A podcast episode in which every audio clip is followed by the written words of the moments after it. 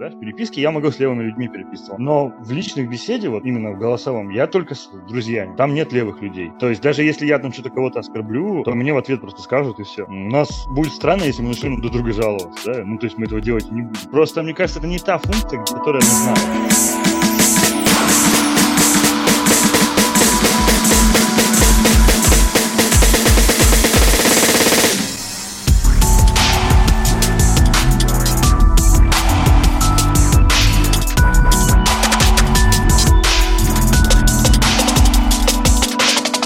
Окей, это 24 выпуск подкаста Hard Blaster. Обсудить и поделиться впечатлениями про игры, кино и сериалы собрались Роман Ромин Вамбюрин, Артем Вашингтон и Артем Дебат. Итак, сегодня обсудим Ghost of Tsushima, а именно дополнение, которое вышло буквально вчера. Два сериала, один из них знаю, что это будет сестра Рэчет. Финал пацанов, немножко так поговорим, что же там в итоге получилось. И попробую, если хватит времени и сил, поговорить про документальный сериал «Клятва». В общем, на прошлой неделе вышла последняя серия «Пацанов», второго сезона. И, Ром, давай, ты поделись сначала, чё, как тебе вообще финал? Он тебе понравился? Тебя впечатлил?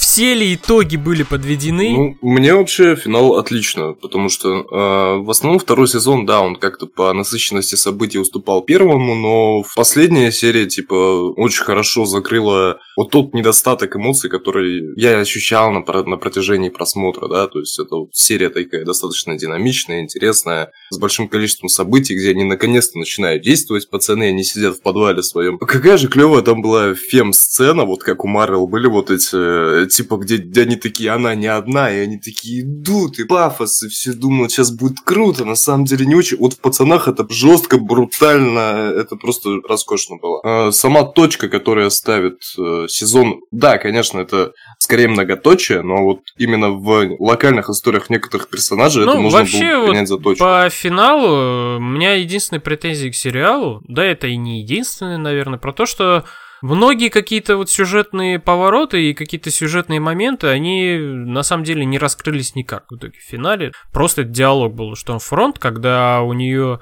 в ее трейлере лазила Starlight и, ну, там пыталась кое-что там узнать. И Штормфронт как раз там появилась, и у них завязался диалог, где она сказала, вот твоя прыткость помогут в моих начинаниях к чему это было сказано? Ничего так и не произошло. То есть, ну, что-то это странное. Странная была сцена с Хьюи, когда... Ну ладно, наверное, не буду говорить, потому что это будет такой спойлер все-таки. Ну, странная она была какая-то сцена. Вот. И, и много есть моментов, в которых как бы вот и сидишь, ждешь, думаешь, окей, это показали. Наверное, это к чему-то приведет. Но в итоге это ни к чему не приводит. Это просто так было в сериале. Странная, довольно странная сцена. Я, может быть, ее не до конца понял, это связано с Бучером и с его отцом, когда появляется. К чему, зачем? Вспомнили, да, про брата Лени, окей, мы поняли, ну, как бы, мне показалось, как будто еще раз нам решили еще раз напомнить то, что был младший брат Лени у Бучера, и что там вот с ним, типа, произошло. Ну, может, это они последний крайний раз раскрыли, как бы, сам характер Бучера, показав, как он воспитывался, кем он воспитывался, и, типа, что ему пришлось сделать, чтобы, типа, ну, свалить из этого окружения, и отчасти поэтому он стал... Блин, ну, он буквально с самого начала раскрывается, какой он персонаж, что он себя представляет. И он не скрывает никогда не практически... Ну да, он скрытный в своей команде, команде, но как бы видно наружу, что он вообще из себя представляет. Что такой беспринципный чувак, который там может долбануть. Но вот, вот эти какие-то сцены, сцены вот это, она была странная с ним, не знаю. А в целом, да, вот последняя серия, она, ну, хотя бы на 50%, наверное, окупает весь сезон. Второй для меня э, по действиям, по тому, что там происходит. Да, вот это был драйв. Вот это было классно, вот это было супер. Я прям сидел, вот реально получал удовольствие. И очень жаль, что весь второй сезон мне показался э, довольно скучным, и очень мало было этого. Вы знаете, э, что мне напомнил вообще вот второй сезон? Именно э, то, что как авторы поступают с сериала. Мне это напомнило «Ходячих мертвецов». Вот первый сезон, Он же, блин, классный такой, вот, динамичный, там много действий происходит, что-то все такие, что-то делают, не просто стоят на месте, какие-то есть интересные диалоги, ты там сидишь, смотришь. И вот второй сезон, бах, это просто все такое вот вырубается, и начинается болтовня о чем-то какие-то тягучие сцены, все что-то сидят, печалятся, грустят, там никто как-то пытается поднимает там пистолет, хочет стрельнуть, но в то же самое время его опускает обратно. Вот. И мне показалось, э, вот с пацанами произошло примерно то же самое. То есть первый сезон он такой вот прям бил, пульсировал, ты такой смотрел, вау, классно, круто, а второй что-то как-то вот прям сразу так.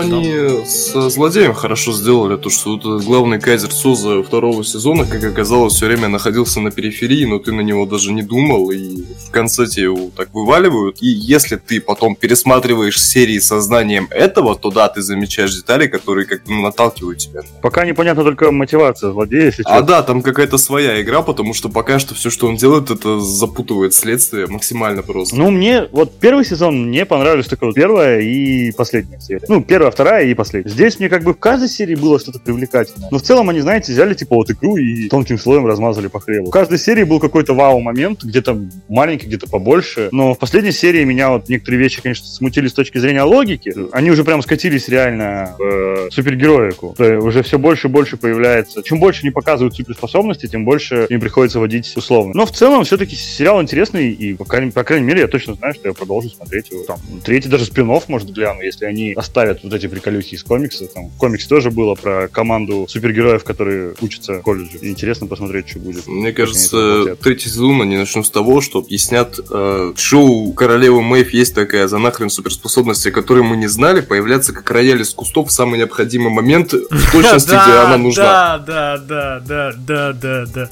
Ну, эта способность давно всем известна, это просто желание автора сериала. Женская интуиция, женская интуиция. Да, да, да. Блять, ну она реально... Просто есть на самом деле две королевы мои. Одна с первой серии второго сезона сидела там в кустах, она знала, что произойдет, и сидела, короче. Ну с ней вообще какие-то вот реально странные моменты, потому что, с одной стороны, ее показ, как она сидит, грустит, потом показ следующим кадром, где она видит новости про э, шторм, потом следующим кадром показывает, она, опа, она здесь, типа она посмотрела телевизор и такая, я знаю, мне надо быть, я пойду туда, короче, типа типа, очень странно, вообще странная постановка сцен, то есть э, хронометраж как-то выстроен очень странно. И это ты смотришь, думаешь, что там... Я, кстати, вообще не понял ее способности. Она просто сильная или что? Она летать не умеет, да? Да, летать не умеет. Она, типа, сильная, пуленепробиваемая. Пока вроде все. И лесбиянка, конечно. И лесбиянка. В 21 году, в 21 веке это суперсила. Не лесбиянка. Она не лесбиянка. Она би. Там это несколько раз говорилось в сериале. Сцена. Вообще мне еще, еще показалось то, что авторы очень сильно хотели про политическую повесточку там обсудить. О, да, да, я вот только хотел Очень сильно прям. У меня все было было нормально с сериалом, пока я не почитал интервью с режиссером. Правда, я переводил через Яндекс переводчик, на тот момент на русский не было. И может что-то исказилось. Но там он буквально говорит, что вот мы вели грозу Stormfront, да, чтобы показать типичного, типа, правого блогера, который сидит в сети. Он вроде как говорит правильные вещи, но на самом деле он, типа, твари, ему верить. Ну, значит, нет, есть, типа, сейчас правые, которые все критикуют, потребительскую систему, прочее, и либеральные ценности. Вот ее, типа, такой показали. Короче, по сути, это Ну, не мы. знаю, мне показалось, они просто хотели вот эту повесточку обыграть с Дональдом Трампом, то, что он пытался построить забор, оградить людей, какие-то свои безумные лозунги там выдвигал. Мне показалось то, что они попытались вот Хомлендера как-то за счет грозы представить вот таким образом показать. Потому что там есть сцена, где он там выходит на сцену, начинает задвигать вот эти вещи, и это так было похоже, это так было притянуто за уши, блин, я подумал, чуваки, ну зачем вот вы пытаетесь, типа, внедрить, ну, внедрить в тренды. Зачем вы в тренды пытаетесь? Вот это для чего? Лучше просто сделать хороший сериал, который вне трендов будет работать, и это будет работать классно. Э, в 2020 году делать что-то вне трендов? Ну, я имею в виду все-таки... Блин, вот на самом деле у этого сериала огромный потенциал. Огромный, просто огромнейший. То есть э, Энтони Стар, который играет Хомлендер, блин, ну он же вот просто это алмаз, да, неограненный. И они вот такие вещи вот с ним вытворяют, что он весь сезон ходит, что-то там мучит, бухтит там, что-то там злится, злится, злится. И в конце, в последней серии он делает то, что он делает, и ты такой смотришь, думаешь, вот к чему это? Весь сезон он ходил, там что-то парился. К тому же нам в первом сезоне показали, что он обрел самостоятельность, типа, наконец. Да, да, да, да. Вот к чему. И в итоге он опять тем же Да, и в итоге все свелось к тому же, что и было в первом сезоне. То есть все то же самое. Ну, это сериальная условность, ну что ты сделаешь. Ну, блин, и меня просто немножко злит то, что реально у сериала огромный потенциал. Там, блин... И не забывай про проклятие стриминга. Все, что выходит на стриминговых сервисах, они специально такие, воу-воу, ребят, не делайте прям хорошо, потому что ну, мы все-таки второсортная хуйня. Они специально сами все тормозят и так, не дай, не дай бог, у нас будет игра престолов, в которой будете Да, да, да, ребята, нет. Не надо, пожалуйста.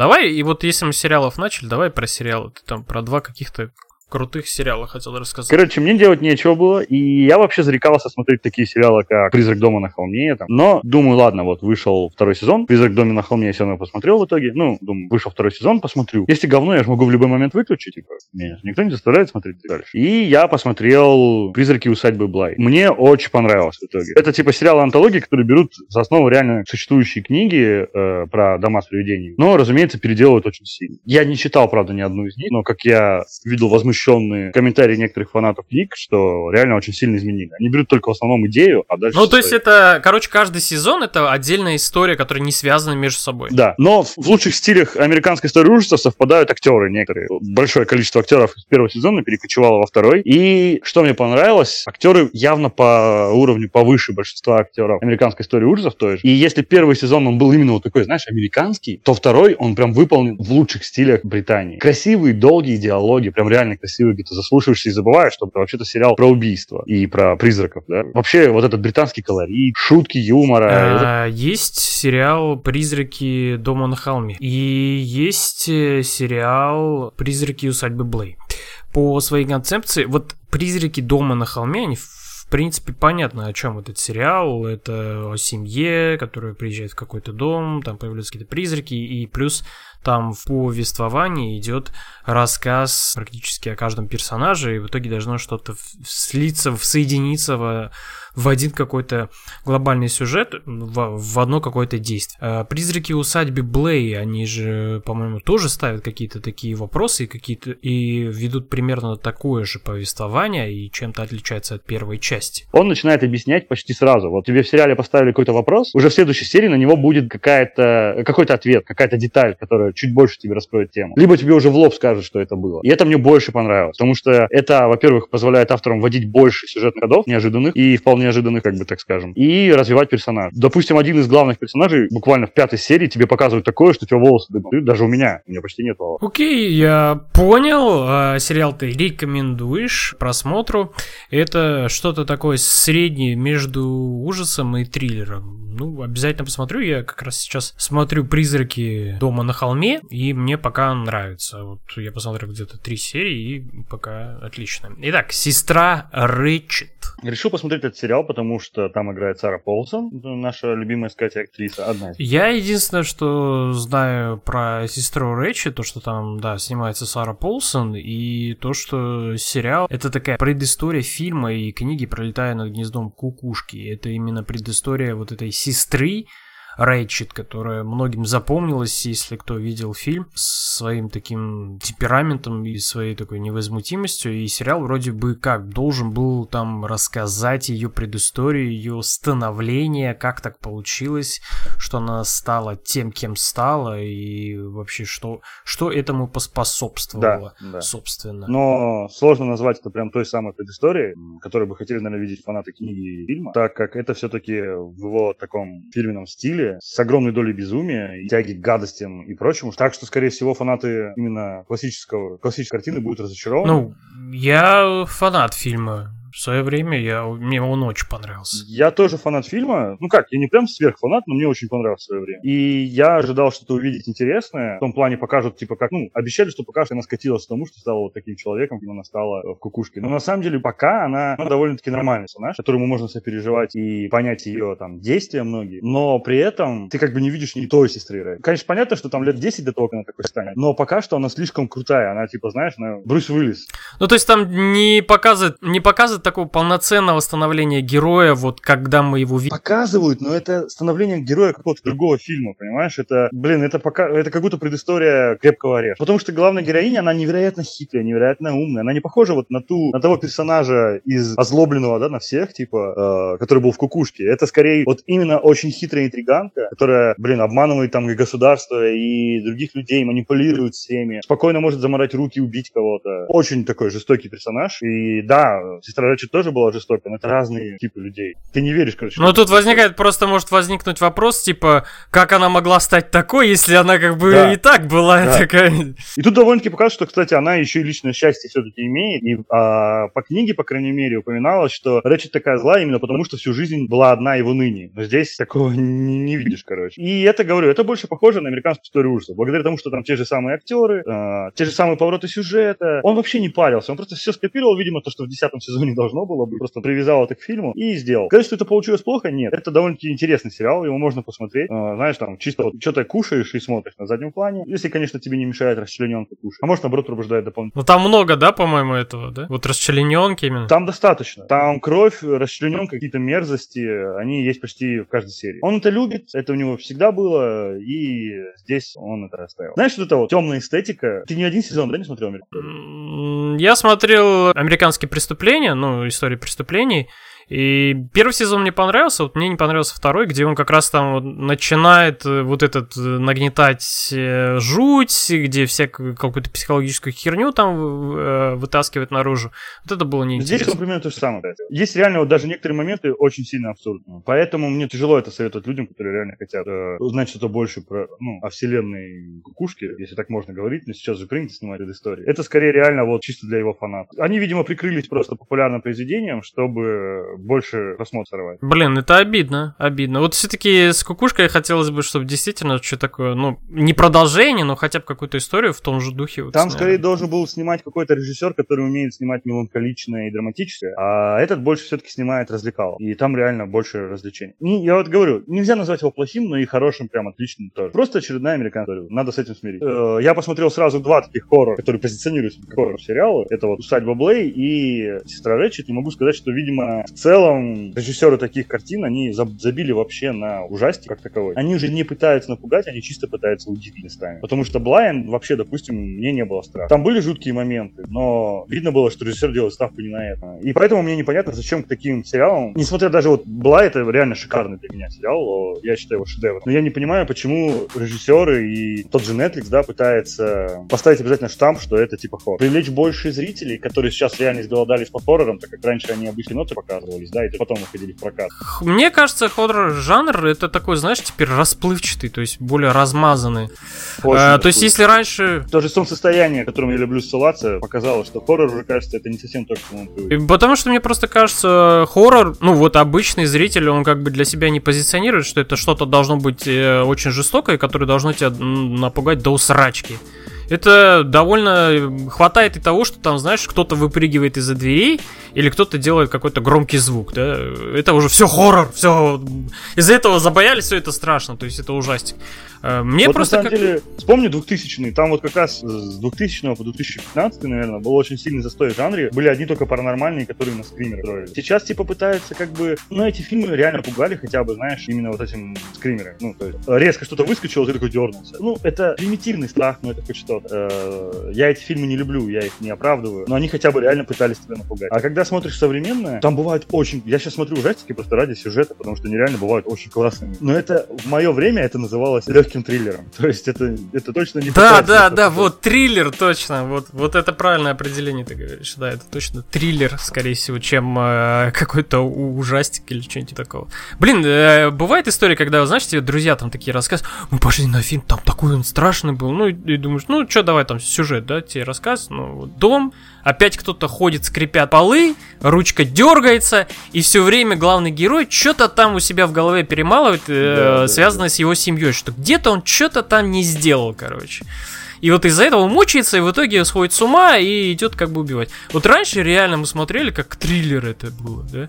А теперь это вот потому Да, что... а сейчас это Да, уже- считается ужасик, потому что там, ой, там напугали в два момента, теперь это страшно. Да вот Поэтому Блай и- вообще и- не пытается. понимаю. Там, правда, есть очень классная вещь, если ты будешь смотреть, всматривайся всегда в окружение. А, Режиссер очень классно с этим работает. Почти в каждом кадре что-то мистическое присутствует, просто на нем не делают акценты, поэтому ты как бы просто чувствуешь легкое беспокойство, что-то что-то не так в этой Но ты не понимаешь, почему. Это тебя не пугает, но это довольно-таки прикольно в плане именно как пасхалки, знаешь, на то же самое событие сериала, как внутренние пасхалки, которые как ссылки на предыдущие серии или что-то еще. Это довольно-таки мило и прикольно. Но опять я говорю слово мило, а про фильм ужасов мило говорить как бы, ну, такое. Видимо, нас уже напугать невозможно, и поэтому режиссеры перестали даже пытаться и пытаются делать Ну да, конечно, э, жанр ужасов, он, конечно, очень сильно стагнировал, и во многом то, что он перестал быть популярным, и вот превратился в то, что он есть.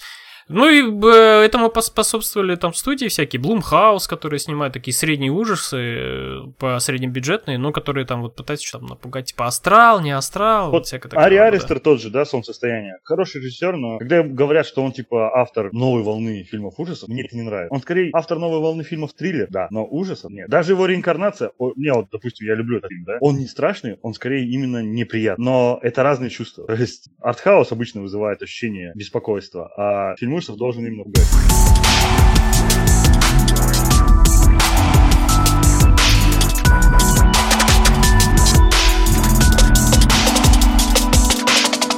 Вопрос такой, у вас были ли когда-нибудь в жизни, вообще, встречали вы там, типа, сектантов, э, тех людей, которые вам там приглашали куда-то, чего-нибудь типа такого? Какой-то там секту. Знаешь, там за брошюркой такие подходят и говорят, вот мы там за мир, добро и все хорошее, приходи к нам. У вас было такое? Скорее нормальными, но ведут себя навязчиво и агрессивно. Потому что когда мне начинают что-то навязывать, я всегда как-то пугаюсь, наверное. Меня в детстве, допустим, расстраивали чуваки, которые с точкой на лбу ходили, забыл. И постоянно пытались мне, мне и маме, мы когда шли, она вела меня в садик, нам они постоянно пытались навязать какую-нибудь свою литературу. Обязательно почитайте, это так невероятно, вы измените. А Меня не сильно напрягали, потому что они были реально настойчивы, очень сильно настойчивы. Я боялся за себя и маму. И вот у меня, наверное, вот поэтому и осталось такое ощущение беспокойства и неприязни. В общем, я посмотрел документальный сериал, который называется «Клятва». Этот сериал рассказывает про такую... Ну, они, конечно, себя не подают как секту, но выглядит это все как секта. Была такая организация, Энексим она называется. Вы, возможно, про нее слышали где-то два или три года назад, когда рассказывали про нее, а связано во- в целом новость была то, что там была Элисон Мак. Элисон Мак это актриса, которая снималась в сериале «Тайны Смолвиля». Она играла там подружку э, Кларка Кента, вот, и она там, я не помню, до какого-то сезона она с- э, сыграла, то ли там до восьмого, то ли там до шестого, и как раз вот по причине того, что она вступила в этот NXIM, она больше не снималась в сериале. И в целом э, весь сериал посвящен этой организации. Она занималась, э, конкретно эта организация, тем, что они помогали людям достигать каких-то высот. Но это не выглядело как такой, знаете, как полноценный тренинг. Выглядело это, скорее всего, как вот такое общение людей с друг другом, но которые помогали за счет этого становиться лучше и достигать каких-то значимых высот там в карьере, либо еще во что-то. И как потом позже выяснилось, это уже не спойлер, потому что это было во всех новостях, в итоге это все закончилось тем, что там э, Элисон Мак была главной подозреваемой, и она, по сути, занималась тем, что занималась секс-трафиком. Она поставляла э, людей, женщин, которые были в этой секте, она их поставляла главному главе этого всего, Кит Ренье его зовут, и для него она предоставляла женщин. Как это все было устроено, как они это все сделали, почему так получилось, показывают нескольких героев, которые там состояли в этой организации. Они... То есть, подожди, они на этом зарабатывали, или она просто водила ему девушек, он с ними чем-то занимался? И Ну, вот вообще, на самом деле, структура сложно была так устроена, что получалось так, что и зарабатывали как бы на этом, и еще э, сам вот этот Кит Ренье, он получал э, бесплатно, ну, бесплатно, по сути, для себя женщин свое пользование. Там еще было э, ужас... Охуенный стартап. Да, да, да, да. Вот, кстати, про это все рассказывается. Не, на самом деле мы осуждаем. Конечно, мы осуждаем, но на самом деле про это действительно рассказывается как такой вот стартап. Потому что когда вот эти люди, их там где-то 5 или 6 участников, которые решили не скрывать своего лица и своего участия в этом во всем, они, по сути, и начали, вот заварили вот эту всю кашу с тем, чтобы а, обнародовать факты и обнародовать э, то, что там происходит. Поскольку одна из участниц этого всего, она там была в этой организации около где-то там 20 или 15 лет, если не ошибаюсь. Ну, может быть, лет 15, потому что я мог перепутать цифры.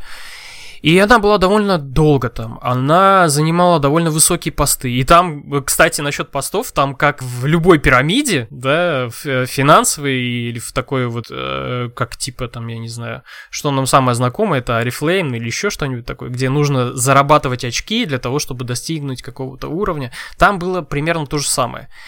И, ну, просто уровни это были такие шарфики. На этих шарфиках были такие полосочки, и вот ты получал какой-то определенный шарф, и ты достигал какого-то уровня.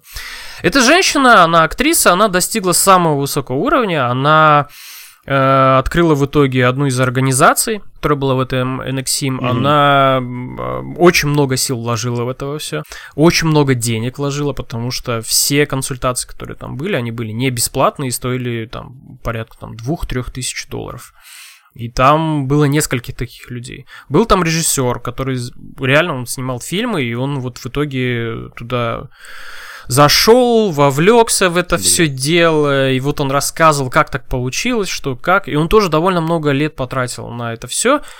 И в целом вот, вот эта история, э, документальный сериал «Клятву», он о том, как вот разбивается вера человека, да, вот когда ему говорят что-то прекрасное, классное, он в это верит, он верит в силу этого всего, то, что он делает.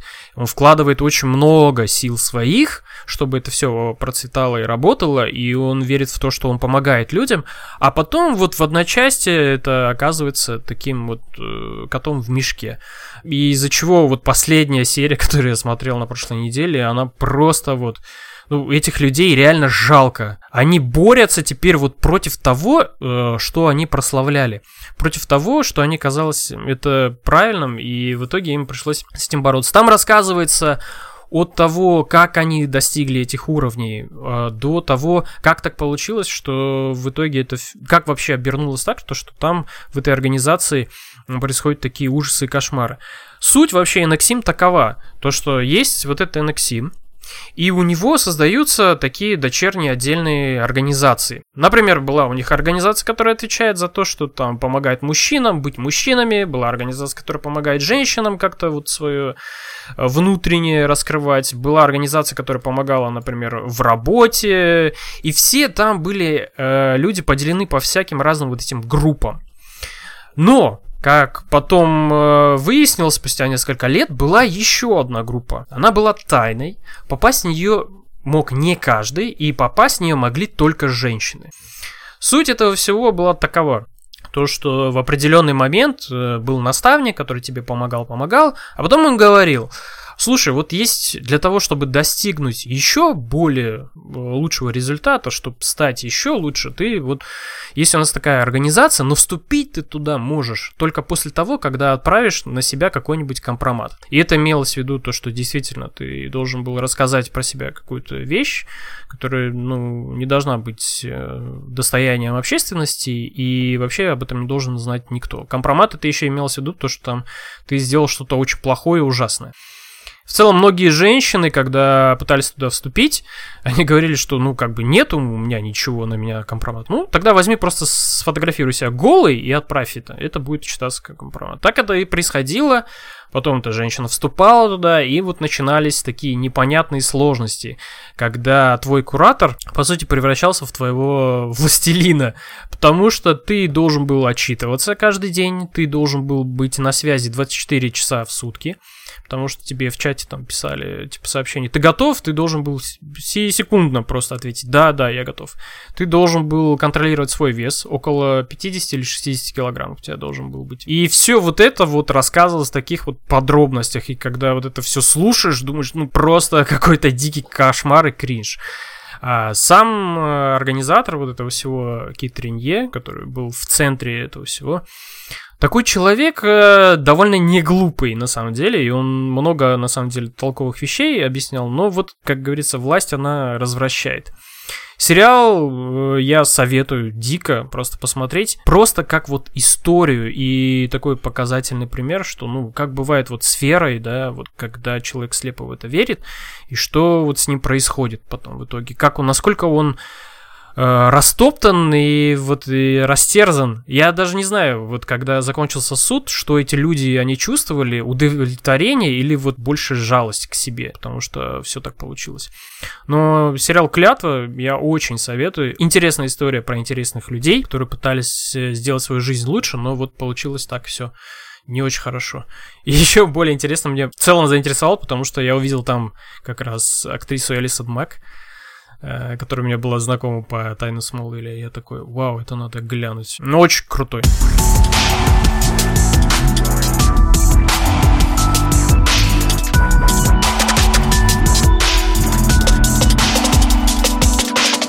Э, вчера вышло интервью на Котаку.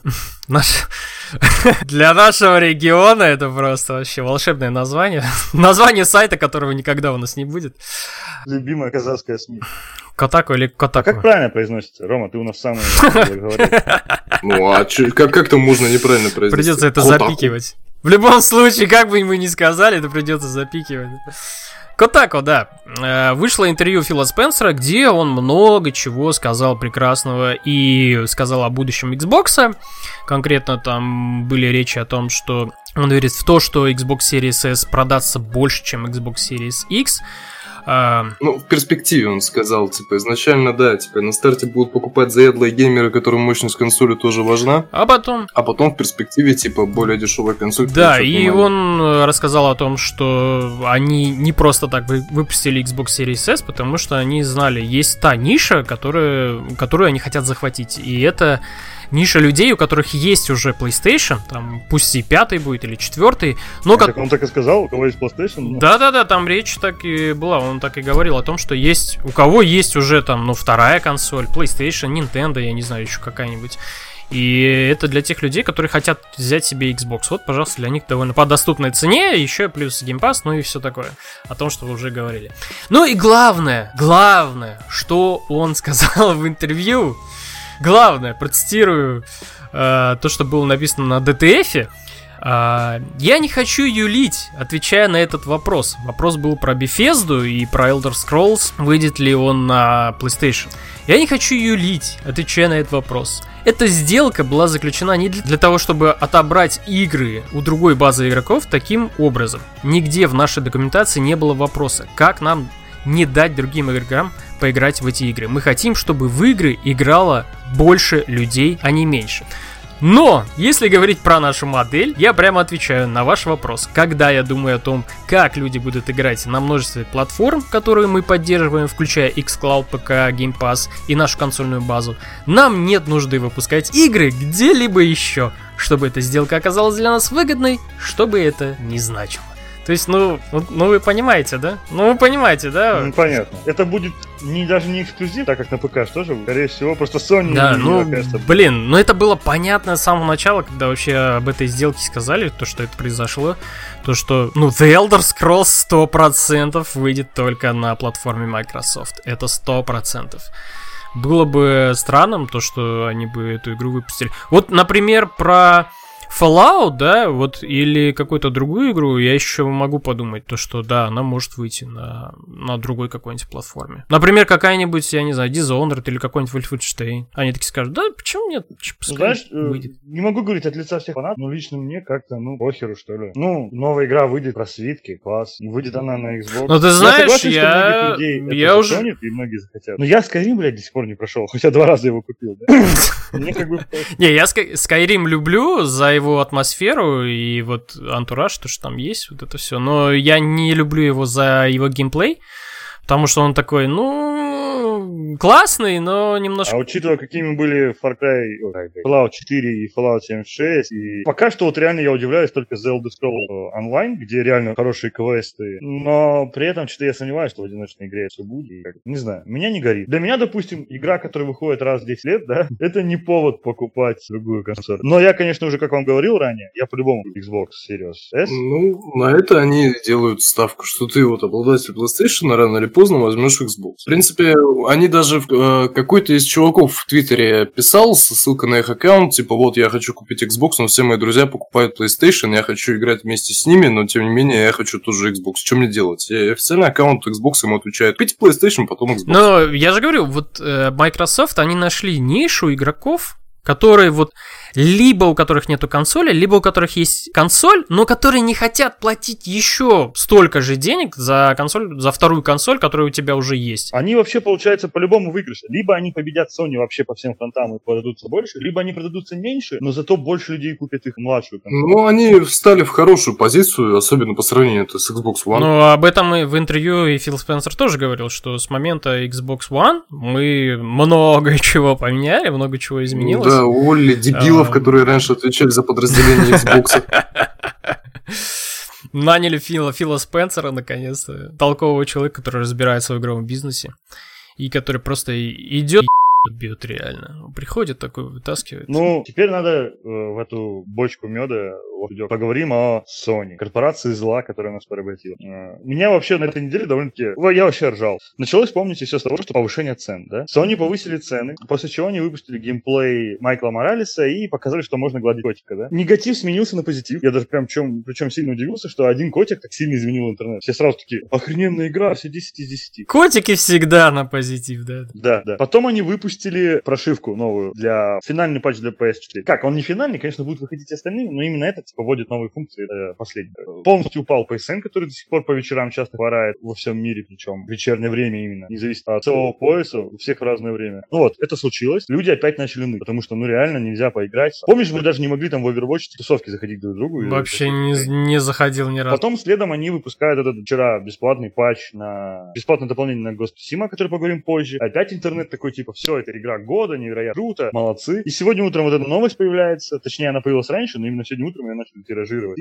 О том, что теперь Sony записывает наши диалоги в этих тусовках. И люди опять начали срать. У меня такое ощущение, что Sony играет в эмоциональный майнд, знаешь, типа, типа, вот, ребят, смотрите, что мы сделали. Все таки вау, неплохо, молодцы, Sony. А теперь смотрите, а теперь вот это говно съешьте его. Sony, что ты творишь? Не-не-не, подождите, а вот смотрите, и все люди опять, вау, класс. И причем, знаешь, что самое стрёмное? PlayStation делает какое-то говно и молчит, короче. Люди срутся там в сети, начинают их оскорблять. Они в конце появляются такие говорят, не-не, ребята, вы не так поняли, там, ну, типа, вот, беседу мы будем записывать только 40 секунд, да, то есть все, э, не беспокойтесь. Все таки ну, даже 40 секунд это странно, короче. Ну ладно. Еще возникает, э, в России возникло много юридических вопросов в связи с этим. Так как в России действует закон Яровой, и любое устройство, любой сервис, который записывает что-либо, он должен предоставлять, э, во-первых, должен иметь сервера на территории России, а во-вторых, должен предоставлять спецслужбам доступ к исходному коду, чтобы те могли работать с этой информацией. Sony вот этим патчем, по крайней мере, в России усложнили себе работу. Им придется теперь сотрудничать с властями. Если они не будут это делать, вполне может дойти до того, что PSN начнут банить. Не, ну подожди, я думаю, они выкрутятся тем, что вот эта запись голосовая, которая там идет,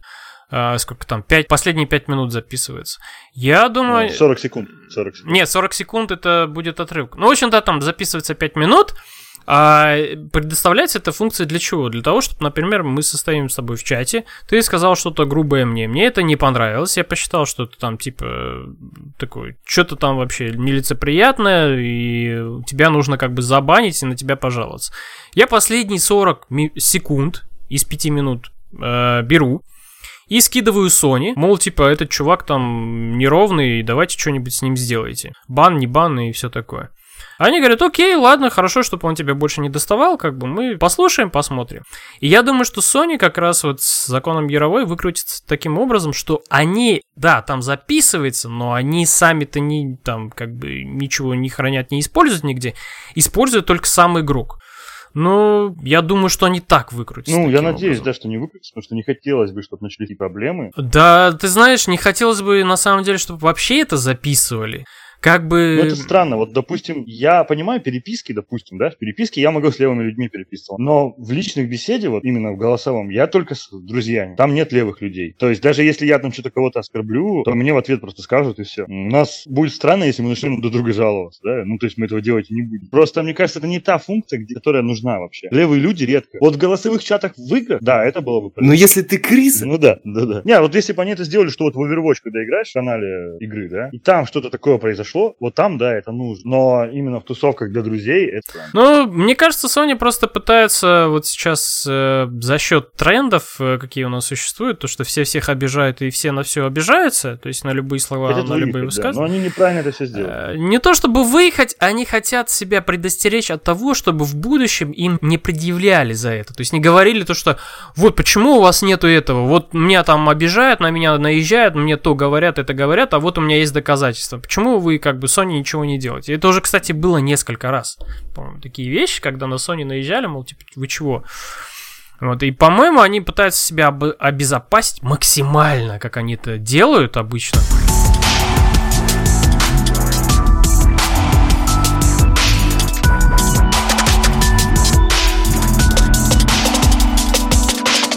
Вчера буквально вышел патч с бесплатным дополнением «Призраки Цусимы. Легенды». Это очень приятный бонус, потому что когда играешь в игру, прям задумываешься. Я вообще Кате сказал, когда только начинал играть, что, блин, прикольно бы, если бы они сделали свой RDR онлайн. А, Легенды это не совсем то, но это ближе уже к этому. Они, получается, взяли параллельно идущие с основной игрой события, которые происходят в мире призраков, где из-за того, что в реальном, на реальном острове Цусимы проливается много крови, демоны и духи пробудились и тоже борются, короче, за мир живых по-своему. Умершие монголы, которых убивает главный герой, они в этом мире мире превращается типа демонов-захватчиков, ими злые силы, короче, ну, управляют. И ты должен с этим бороться. Ты играешь четырьмя духами, защитниками Симы. Это самурай, типа приверженец традиции. Геймплейная это такой танк, короче, сатаны, который рубит и притягивает к себе противника. Потом у тебя есть призрак, это ассасин. Кстати, да, многие ныли, что в России его перевели как ассасин, но в итоге в итоговой версии, в релизной версии оставили призрак название. Это такой больше действующий на скрытность, способный телепортироваться за спину противником персонаж. Да, кстати, добавили мистические способности, но их немного много, и они именно вот редкие довольно. То есть они похожи, если кто-нибудь из вас смотрел Valorant, они похожи не внешне, а похожи по тому, что они не очень долго заполняются, и ты их как бы используешь редко именно стратегически.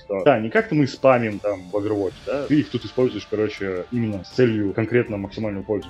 Так вот, призрак, короче, использует скрытый подход. Есть Ронин, это воин поддержки в основном. Он может призывать песика себе на помощь призрачного, которого можно гладить. Кстати, уже все готи. И плюс он может лечить союзников и воскрешать. И плюс а, последний класс это женщина лучше. Она тоже считается самураем. Как ее охотница, да, называют? Я, я со своим экспертом по видеоиграм только что говорил. А, так вот, ее называют охотница, она больше на лук, на дальнюю атаку. Но все четверо примерно одинаковые. То есть, если в Overwatch каждый персонаж реально играет по-разному, здесь они чувствуются примерно, ну, одинаково. Как и боевая система все одна и та же. Но при этом есть много места для такого разгона. Но об этом чуть позднее. В игре представлен сюжет, то есть есть целые сюжетные миссии. Их 9 всего, но они каждый имеют три уровня сложности, и каждый уровень сложности в духе старых игр немножко меняет геймплей. То есть враги становятся закованы там какую-то броню, появляются какие-то новые фишки, а, дополнительные задачи и прочее на каждом уровне слова. То есть они довольно-таки реиграли. Плюс есть испытания, те же примерно как работают в РДР, ежедневные испытания. Есть режимы с бесконечными ордами противников и еще рейды. Но рейды пока не открыты. Они готовы уже, есть в игре, но просто еще нет игроков, которые бы достаточно прокачали.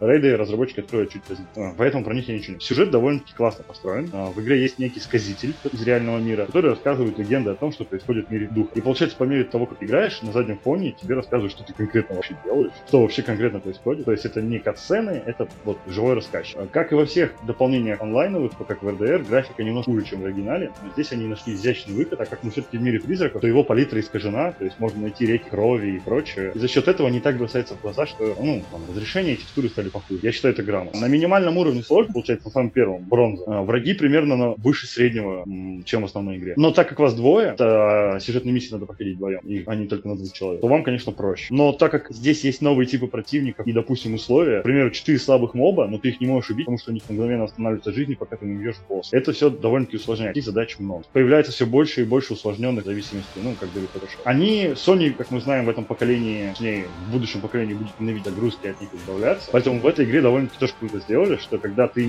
каждый квест поделен на три акта, и ты между ними должен как бы загрузочные экраны видеть. Но их нет. Они вместо этого они сделали так. В конце каждого акта ты заходишь в портал портал и должен либо решить какую-то простенькую головоломку, связанную с акробатическими трюками, типа там, как в Assassin's Creed, перепрыгнуть через какие-то препятствия, либо просто напрямую бежать через какой-то место. И в это время, пока ты бежишь, на самом деле происходит загрузка. Ну, короче, здесь очень важно играть именно с товарищем на высоких уровнях сложности, потому что умение двух разных классов, даже не умение двух разных классов, а вам нужно будет просто действовать сообща.